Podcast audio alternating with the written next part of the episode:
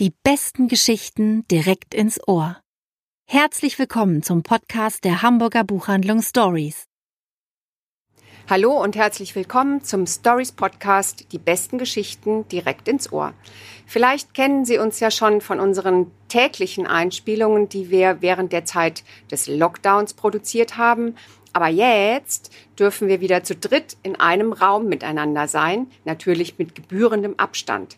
Und wollen deswegen unseren ursprünglichen Plan wieder aufnehmen, nämlich Ihnen einmal im Monat, immer am ersten Sonntag, unsere Lieblings- und Herzensbücher aus allen Zeiten vorzustellen. Bücher, für die wir brennen, die uns begeistern und die einfach nur Spaß machen. Wir, das sind Sarah O'Connor. Hallo. Frank Menten. Hallo. Und ich, Anne-Rose Beurich. Und jeden Monat stellen wir ein Gedicht an den Anfang des Podcasts. Ein Gedicht, was uns besonders gut die Atmosphäre der kommenden Wochen einzufangen scheint.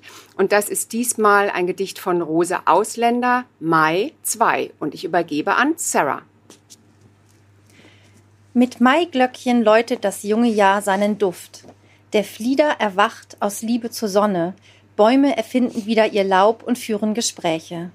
Wolken umarmen die Erde mit silbernem Wasser, da wächst alles besser. Schön ist's im Heu zu träumen, dem Glück der Vögel zu lauschen. Es ist Zeit, sich zu freuen an atmenden Farben, zu trauen dem blühenden Wunder. Ja, es ist Zeit, sich zu öffnen, allen ein Freund zu sein, das Leben zu rühmen. Dieses Gedicht haben wir der Anthologie Mai-Gedichte aus dem Reklam Verlag äh, entnommen. Das Cover dieses Buches ist in grün gehalten und das äh, ist die wunderbare Überleitung zu meinem kleinen Abriss über die Farbe Grün. Jetzt könnte man meinen, dass die Farbe Grün gar nicht so viel hergeben würde als, äh, als Definitionssache, denn wir kennen ja alle Grün als Farbe der Natur, als Farbe der Hoffnung grün im grünen Bereich, sagen wir ja gerne. Manchmal gibt es auch noch den Ausdruck, er ist noch grün hinter den Ohren, wenn jemand unerfahren ist. Äh, grün ist also eher positiv besetzt. Äh, das war nicht immer so. Tatsächlich hatte Grün lange Zeit ein Imageproblem. Das lag allerdings hauptsächlich daran, dass äh, niemand genau wusste, wie man Grün überhaupt anmischt. Ne? Grün wird ja aus Blau und Gelb zusammengemischt. Das war aber sehr lange völlig unbekannt. Man dachte immer, Rot und Schwarz müsste man mischen. Und die Alchemisten waren dieser Farbe gegenüber sehr, sehr skeptisch und haben das auch äh, möglichst unterbunden. Es könnte natürlich auch eine Rolle spielen, dass die Kreuzzüge damals stattfanden. Und äh, Grün ist ja bekanntermaßen eine der beiden Lieblingsfarben des Prophetes Mohammed. Ähm, es könnte also auch damit zusammen, dass Grün sehr lange ähm, nicht so angesehen war. Selbst Wassily Kandinsky hat nochmal sinngemäß gesagt, dass Grün für ihn tatsächlich etwa so wäre wie eine dicke, fette, lahme Kuh, die einfach platschig auf der Wiese liegt und sich nicht rührt. Also er fand Grün überhaupt nicht gut. Aber wie gesagt, heute ist Grün sehr, sehr positiv besetzt. Äh, die Ampeln sind grün, wenn irgendwas gut läuft, ist alles im grünen Bereich. Und von daher freuen wir uns, dass der Mai uns ganz viel Grün bringt. Und wir haben ein paar wunderbare Bücher für Sie. Und den Anfang macht Anne-Rose Beurich. Ja, im Mai muss man sich ja eigentlich verlieben und wenn man sich nicht verlieben kann, dann sollte man einen Liebesroman lesen und einen besonders schönen habe ich dabei von Josefa Mendels. Du wusstest es noch. Josefa Mendels hat diesen Roman 1948 geschrieben. Sie ist Niederländerin und der Wagenbach Verlag hat 2018 erstmalig eine Übersetzung dieses Romans angefertigt. Es geht um zwei Menschen, zwei Heimatlose, die sich während der Kriegsjahre in London treffen. Zwei Niederländer, einmal der jüdische Dichter Franz Winter und die lebenslustige und so ein bisschen eigenwillig, ungewöhnlich exzentrische Henriette. Und obwohl die beiden wissen, dass ihre Liebe ein Verfallsdatum hat, dass auf jeden Fall Franz nach Kriegsende zurückgehen wird zu seiner Familie, lassen die beiden sich aufeinander ein. Leidenschaftlich, wild und immer mit einem ironischen Blick auf ihre Situation und die Umstände, in der ihre Beziehung stattfindet.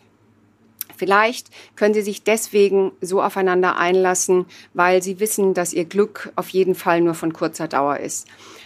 Mich hat dieser Roman wirklich bezaubert, weil er so ein ganz eigenwillig ironisch wehmütigen Ton hat. Ein, ein Ton, der, der davon lebt, dass er sich immer wieder selbst bricht, nicht allzu ernst nimmt, ohne jedoch an Tiefgang zu verlieren. Für mich ein echtes Kleinod unter den sowieso schon rar gesäten, richtig schönen Liebesromanen. Und jetzt kommt, glaube ich, oh ja, Sarah, Sarah. Ja, und zwar äh, mit einem Buch, was ich tatsächlich gerade erst ausgelesen habe, um ehrlich zu sein, gestern Abend. Und ich bin noch ganz, ganz erfüllt davon. Es ist ein englisches Buch. Es ist das neueste von Maggie O'Farrell und es heißt Hamnet. Und wir befinden uns in Stratford upon Avon im Jahr 1596. Ein junges Mädchen, elf Jahre alt, klagt über Kopf- und Halsschmerzen. Bald darauf muss sie sich in die ähm, Kammer ihres Hauses begeben, um sich hinzulegen, sich auszuruhen. Ihr Zwillingsbruder versucht vergebens, einen Erwachsenen zu finden, der helfen könnte. Ähm, die Pest ist ins Hause Shakespeare eingezogen. Ja, richtig. Ähm, den Ort haben Sie sicherlich gleich äh, richtig erkannt. Das ist Shakespeares äh, Geburts- und ähm, auch lange Zeit Wohnort. Und es geht hier in erster Linie um seine Kinder, um genau zu sein, um seinen Sohn. Eins dieser beiden Zwillingsgeschwister wird das Licht des neuen Morgens nicht erleben.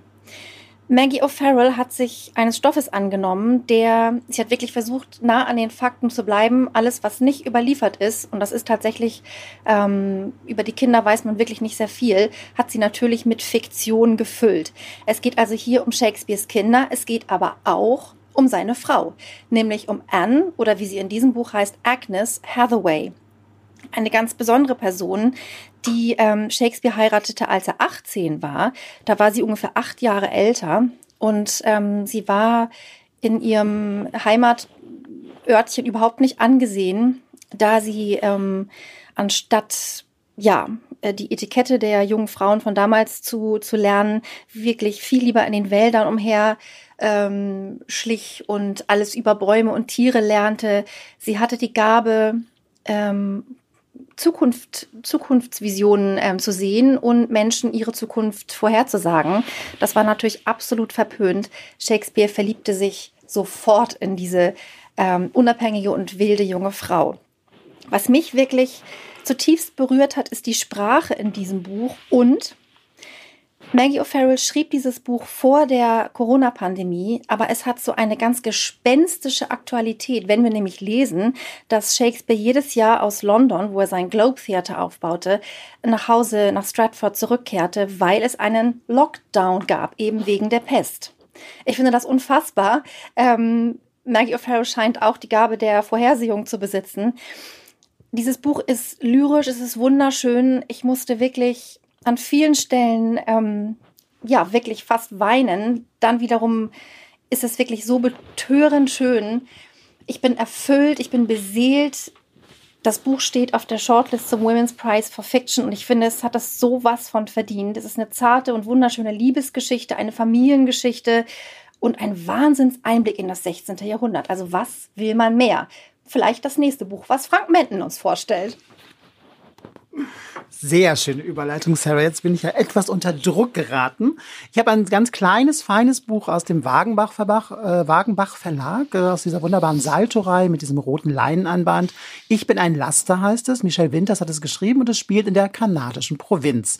Es geht um ein Paar, Agathe und Regent. Die sind seit knapp 20 Jahren verheiratet und haben es tatsächlich geschafft, ihre Liebe über diese Zeit zu retten. Sie sind immer noch völlig vernarrt ineinander, sehen sich ihre kleinen Lügen nach. Zum Beispiel Regent sagt immer, er geht angeln mit seinen Kumpels und äh, Agathe weiß natürlich, dass er überhaupt nicht angeln kann und wenn dann die Forelle oder was auch immer er da auch vorgibt, gefangen zu haben, auf dem Tisch liegt, dann weiß sie, es ist aus dem Kühlregal des Supermarktes, aber das macht überhaupt nichts. Sie freut sich ähm, über den Fisch und über ihren Mann und ist äh, des Lebens froh. Jetzt steht der 20. Hochzeitstag bevor. Regent geht morgens aus dem Haus, steigt in seinen geliebten Chevy-Laster und fährt los. Und Agathe freut sich schon über die Überraschung, die er ihr wohl zubereiten wird. Und da klingelt es an der Tür. Die Polizei taucht auf und sagt ihr, dass sie den Chevy verlassen vorgefunden haben und keine Spur von Regent. Und Agathe ist jetzt wirklich wie vor den Kopf gestoßen, weil sie weiß, es gibt eigentlich keinen Grund.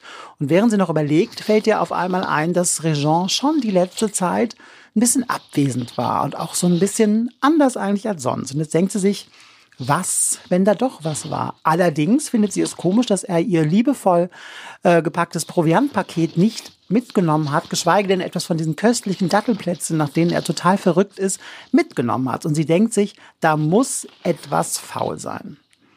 Es ist ein schmales Buch, es hat nur 139 Seiten und ähm, es ist immer unterteilt in die Abschnitte jetzt und davor, sodass wir langsam erfahren, was Regent vielleicht dazu gebracht haben könnte zu verschwinden oder was wirklich passiert ist. Es ist ein Buch über die Gegensätze dieses großen Landes Kanada, über die französische und die englische Sprache, über die Gegensätze zwischen Folk und Rock, über die Gegensätze zwischen Fords und Chevys und vor allem auch ein Buch über die Liebe, voller Skurrilitäten, tragikomisch, sehr berührend und äh, ein großer Gewinn aus dem diesjährigen Gastland der Frankfurter Buchmesse. Und ich gebe weiter an Anne-Rose Beurich und einen gerade sehr umstrittenen Roman. Der umstrittene Roman ähm, ist von Janine Cummings und heißt American Dirt. Und auch ich habe mir heute Morgen ähm, um 6 Uhr den Wecker gestellt, um diesen Roman zu Ende zu lesen, weil er mich so atemlos gebannt hat. Er beginnt eigentlich wie ein Drogenkrimi von Don Winslow. Ein Familienfest in Acapulco. Ähm, 18 Menschen sind anwesend, die Grills sind angestellt, die Drinks gemixt. Da kommt eine Gruppe von maskierten Männern in den Garten und richtet ein Blutbad an. 16 Personen werden erschossen, nur Julia und ihr achtjähriger Sohn Luca überleben durch Zufall. Der Anschlag galt Julias Mann, der als Journalist den Fehler begangen hat, einen, eine Reportage über den Boss eines großen Drogenkartells zu schreiben und der daraufhin geschworen hat, die gesamte Familie auszulöschen. Das heißt, auch Julia und Luca leben nach wie vor oder sind in Lebensgefahr und müssen Hals über Kopf Acapulco verlassen. Weil ein, ich sag mal, eine normale Reise, also mit einem, mit einem Bus ähm, oder einem Flugzeug nicht möglich ist, weil das alles bedingt, dass man seine Papiere vorzeigt, entscheidet sich Julia für den, jetzt habe ich einen Frosch im Hals, entscheidet sich Julia für den gefährlichsten Weg, das Land zu verlassen, ähm, nämlich auf dem Dach eines der Güterzüge, die in den Norden der USA fahren. Diese Züge heißen La Bestia, weil sie für viele Migranten, die eigentlich den Weg in ein besseres Leben suchen, zur Todesfalle werden oder sie lebensgefährlich verletzt werden. Und Julia und Luca wagen diese Reise und das ist so unglaublich strapaziös, so eindringlich und so unfassbar spannend, dass ich wirklich dieses Buch verschlungen habe. Und ähm,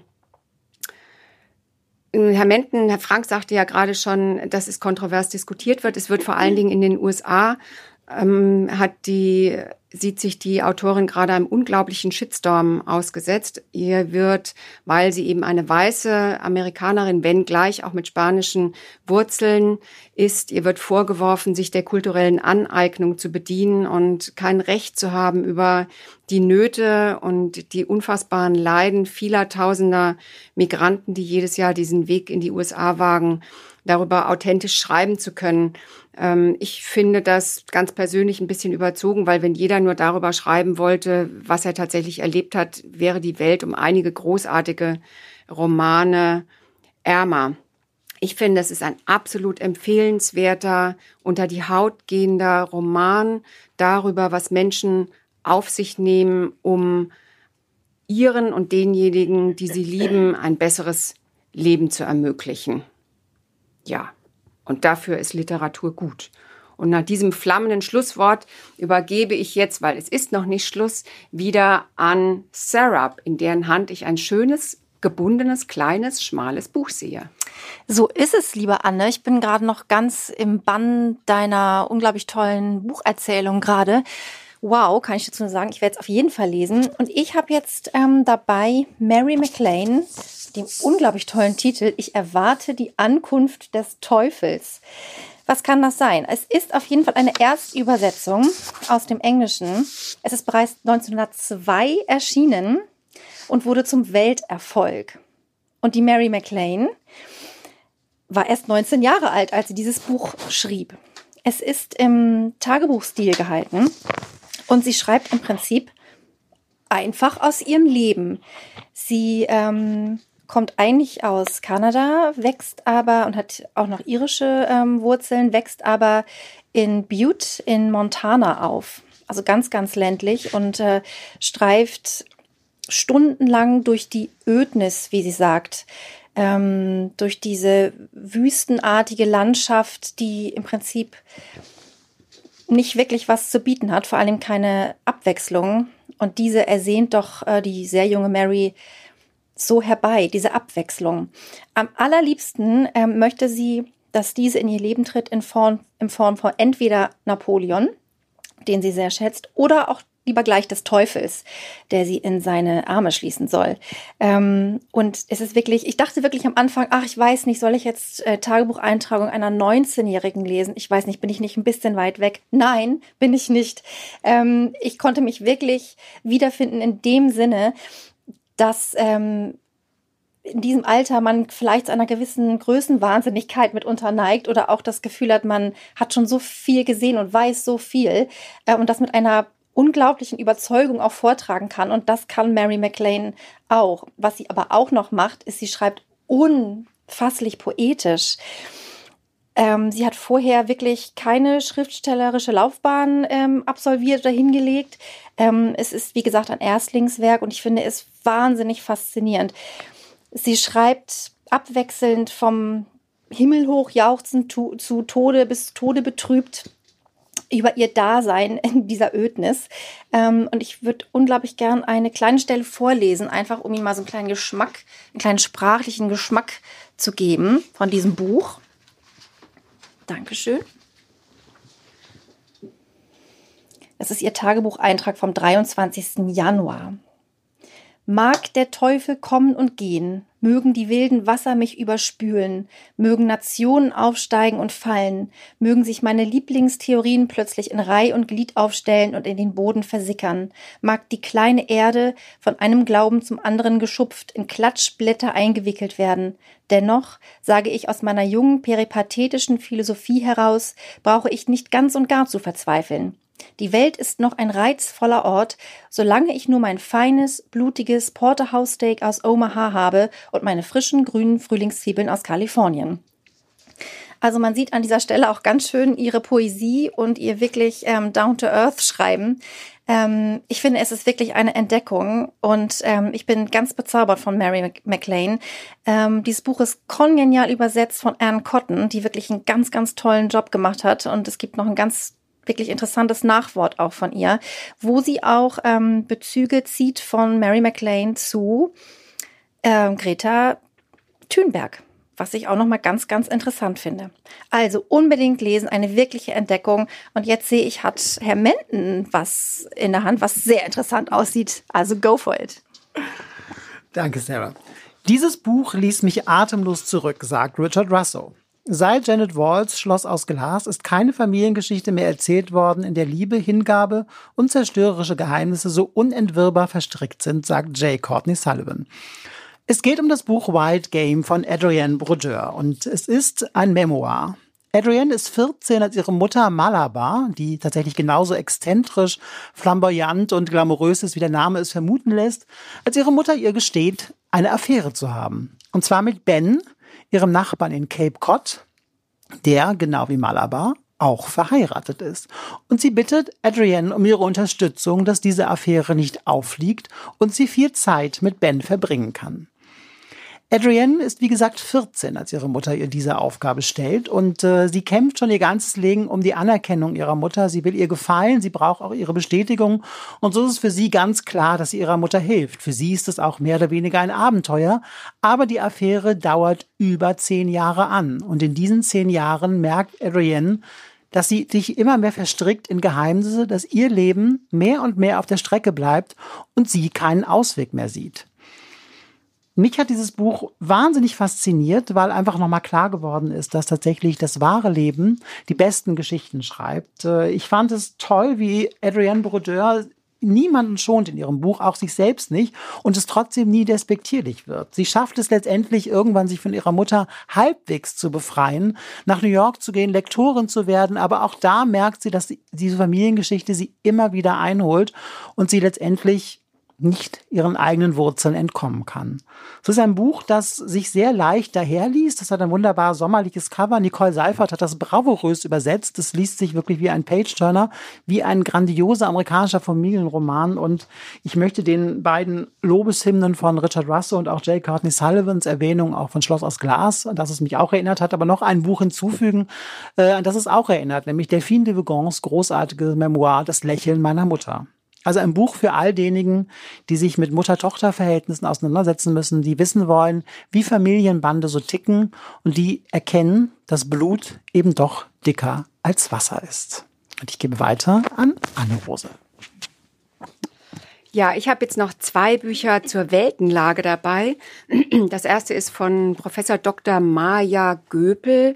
Frau Dr. Göpel ist 1978 geboren. Sie ist Politökonomin und Mitglied des Club of Rome. Und sie lädt uns ein, unsere Welt neu zu denken. Genau so heißt auch dieses Buch erschienen ist es im letzten Herbst im Uhlstein Verlag.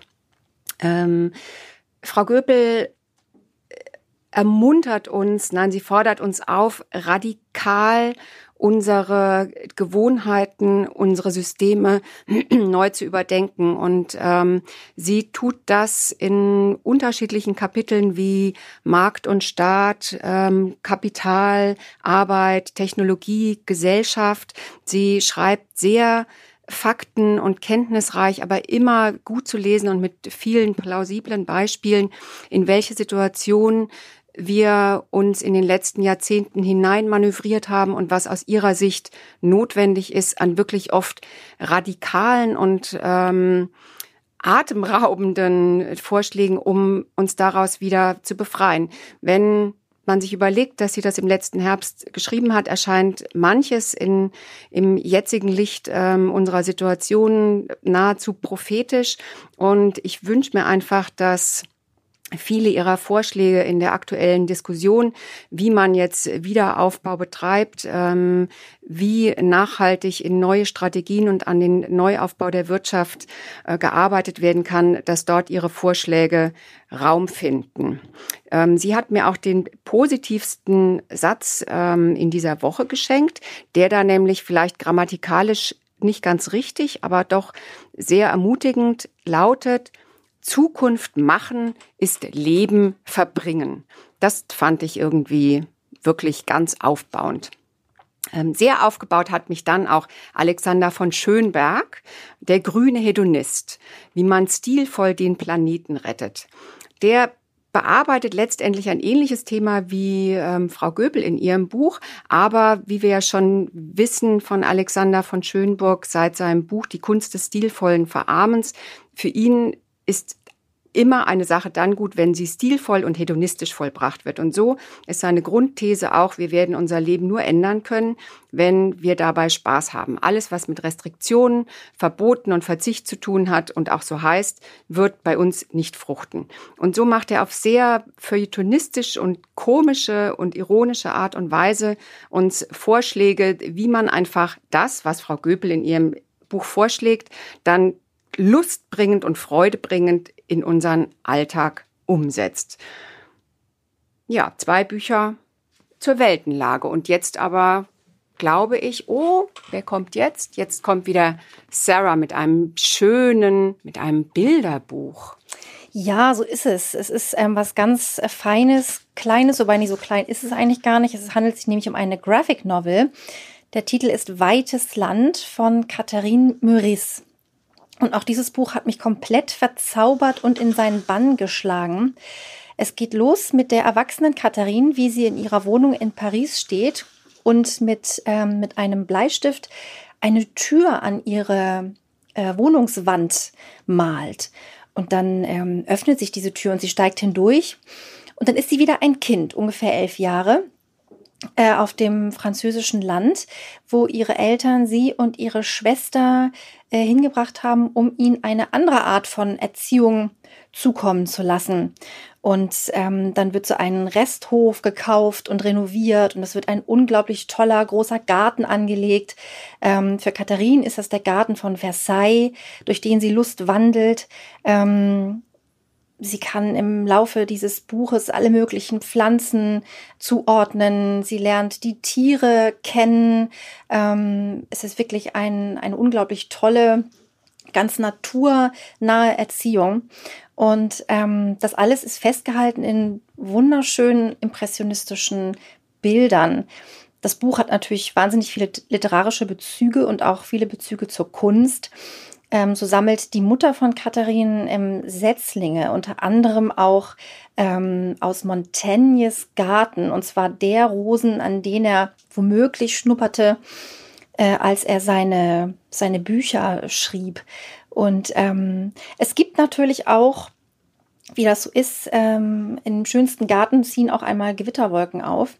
Und so steht auf dem Sockel eines Gartenzwerges, der ähm, den Garten bewacht, in et Arcadia ego, ein lateinisches Sprichwort, was so viel heißt wie mich, den Tod gibt es auch in Arkadien, im Paradies. Und ähm, das ist in diesem Fall ähm, die Monokultur, die betrieben wird auf dem Land, ähm, was zum Beispiel das Bienensterben zur Folge hat. Das ist die Flurbereinigung, das ist der Einsatz von Pestiziden. Also hier wächst wirklich auch ein sehr, sehr kritischer Geist ähm, heran, der lernt, äh, Fragen zu stellen und Dinge nicht einfach hinzunehmen. Und eben dieser Gartenzwerg, der, by the way, auch sprechen kann, ist es, der am Ende des Buches zu Katharin sagt, Mensch, jetzt musst du aber wirklich mal wieder raus hier, raus aus dem Buch und in dein Leben zurück. Und sie fragt ihn nur, was soll ich denn da machen? Es ist doch so schön hier. Und da sagt sie ihr, na, das, was du am besten kannst. Zeichnen und schreiben natürlich. Und ähm, genau das macht sie. Und da bin ich ganz, ganz froh drüber und hoffe, wir werden noch viel von ihr zu sehen und zu lesen bekommen. Und wir können natürlich immer wieder dieses wunderbare Buch aufschlagen und hineintauchen in das weite Land. Dieser Graphic Novel ist übrigens auch äh, zum Comic des Jahres 2019 gewählt worden. Ganz viel Spaß beim Lesen und Schwelgen. Und ich gebe nochmal ab an Frank Menden. Vielen Dank, Sarah. Es geht jetzt um den Roman Totalschaden von Helena von Zweigberg. Aus Schweden kommt dieser Roman und er erzählt von Agneta und Xavier, einer er erzählt, ich habe gerade hier gerade wilde Gesten gemacht und ich bin völlig aus dem Konzept geraten. Ich fange einfach noch einmal an. Gar kein Problem. Ich bin ja sehr geduldig. Also, es geht um Agneta und Xavier, die schon sehr, sehr lange verheiratet sind und sich so ein bisschen eingerichtet haben in ihrer Ehe. Xavier hat fünf Hasen geschossen. Der Agrarwissenschaftler geht total auf in den schwedischen Wäldern. Äh, und diese fünf Hasen sollen jetzt zubereitet werden zu einem schmackhaften Mahl für Freunde. Agneta geht kurz nach draußen, hat den Topf auf den Herd gestellt, raucht ihre abendliche Zigarette, hängt ein wenig den Gedanken an ihren Kollegen Hasse nach, der wie sie Lehrer an einer Schule ist, und merkt nicht, wie sie in der Küche einen Brand entfacht hat, indem sie einfach den Kochtopf zu lange auf den Herd gelassen hat. Äh, das Haus brennt im Nullkomma nichts ab und Agneta und Xavier stehen vor den Trümmern ihrer Existenz. Das ist die Prämisse dieses Romans und es ist natürlich kein neues Motiv der Literatur, dass der materielle Verlust als Metapher für den wahren Verlust herhalten muss. In diesem Fall ist es der Verlust der Ehe von Agneta und Xavier. Denn dieses auf den ersten Blick glückliche Konstrukt entpuppt sich aber auch schnell als solches, voller unausgesprochener Konflikte, unterdrückter Gefühle und heimlicher Gedanken.